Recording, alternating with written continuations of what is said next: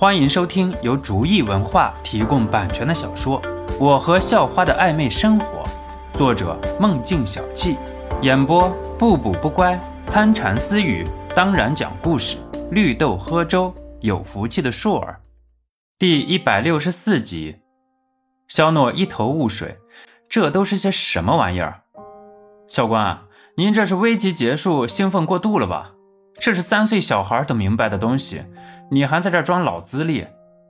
肖诺很是无奈。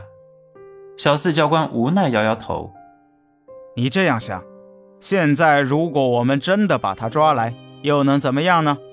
这么多人在这，你肯定不能上去揍他们。刚才被威胁了，还不能动手了？那援军要是不来，咱这不就惨了吗？”肖诺问道。你说的那是如果，而且刚才动手是安全没有问题的。可是现在他们明显已经放弃了攻击的行为，所以咱再出手可就是违法了。虽然咱俩心里头不爽，可是别的人可都是讲理的。教官解释道。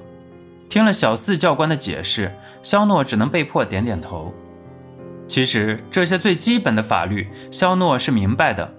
可是现在都被人家给欺负到头上了，多少有点失去理智了，所以就有点冲动了。被阻止之后，肖诺还是有点后怕。虽然武力上没有问题，可是逃不过法律啊，走到哪儿都不对劲儿。肖诺摇晃了一下脑袋，让自己清醒一下。虽然自己的体质改变了，可是性格上的东西还是要好好留意，要么将来就有的亏要吃了。不过有点不对啊，教官，明明让冯天宁逃走了，你为啥还挺开心的呀？肖诺很是不解地问道。按理说没办法出手对付找自己事儿的人，应该很遗憾才对。可是小四教官却是淡淡微笑着，没什么，只是感觉这个人应该是人才。如果真的被咱们搞出点什么事情，那还真是国家的损失呢。教官淡淡的说道。嗯，肖诺感觉自己幻听了，没听懂。这样的人有智慧，可是没用好。未必。走吧，去练习吧。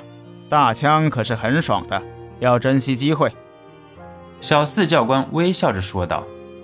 嗯，肖诺便是向着队伍走去。陈向阳和那些本地的混混不会让冯天林有好日子过的。小四教官呢喃道：“教官的声音已经很小了，不过还是被肖诺很清楚地听到。不过这句话却是让肖诺茅塞顿开。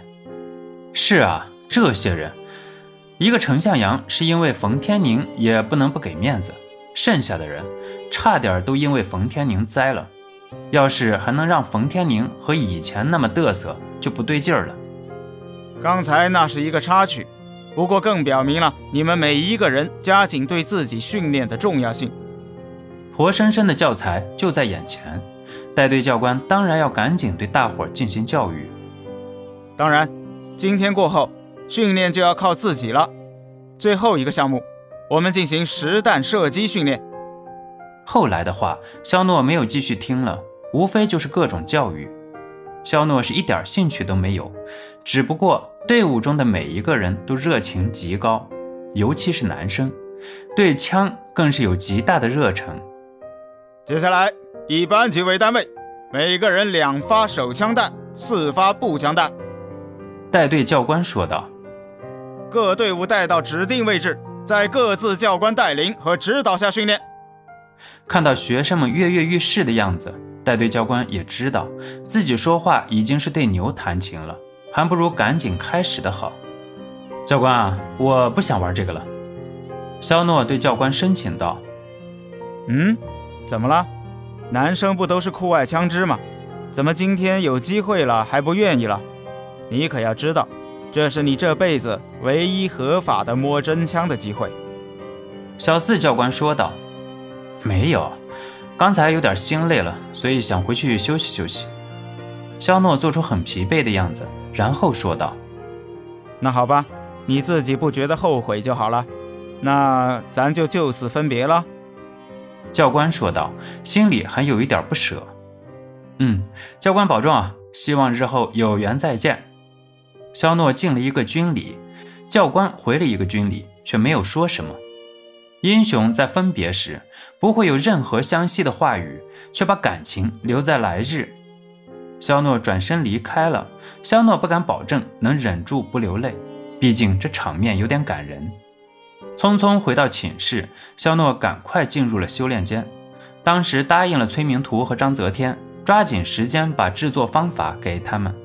可是这段时间一直和教官谈天说地，根本就忘记了。所以现在要赶紧把自己脑子里的东西写成书面的东西。毕竟都是现成的东西，只要把比例都给写好了就行了。所以很快，肖诺就带着写好的制作方法出门了。